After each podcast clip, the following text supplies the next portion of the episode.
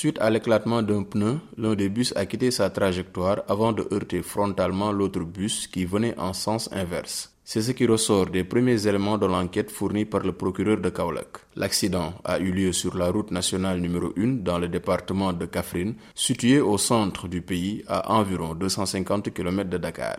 La violence du choc a occasionné 39 pertes en vies humaines et une centaine de blessés dont certains en urgence vitale. Face à cette tragédie, le président de la République Macky Sall a décrété un deuil national de trois jours avant de se rendre sur les lieux du drame puis au chevet des blessés et des familles des victimes.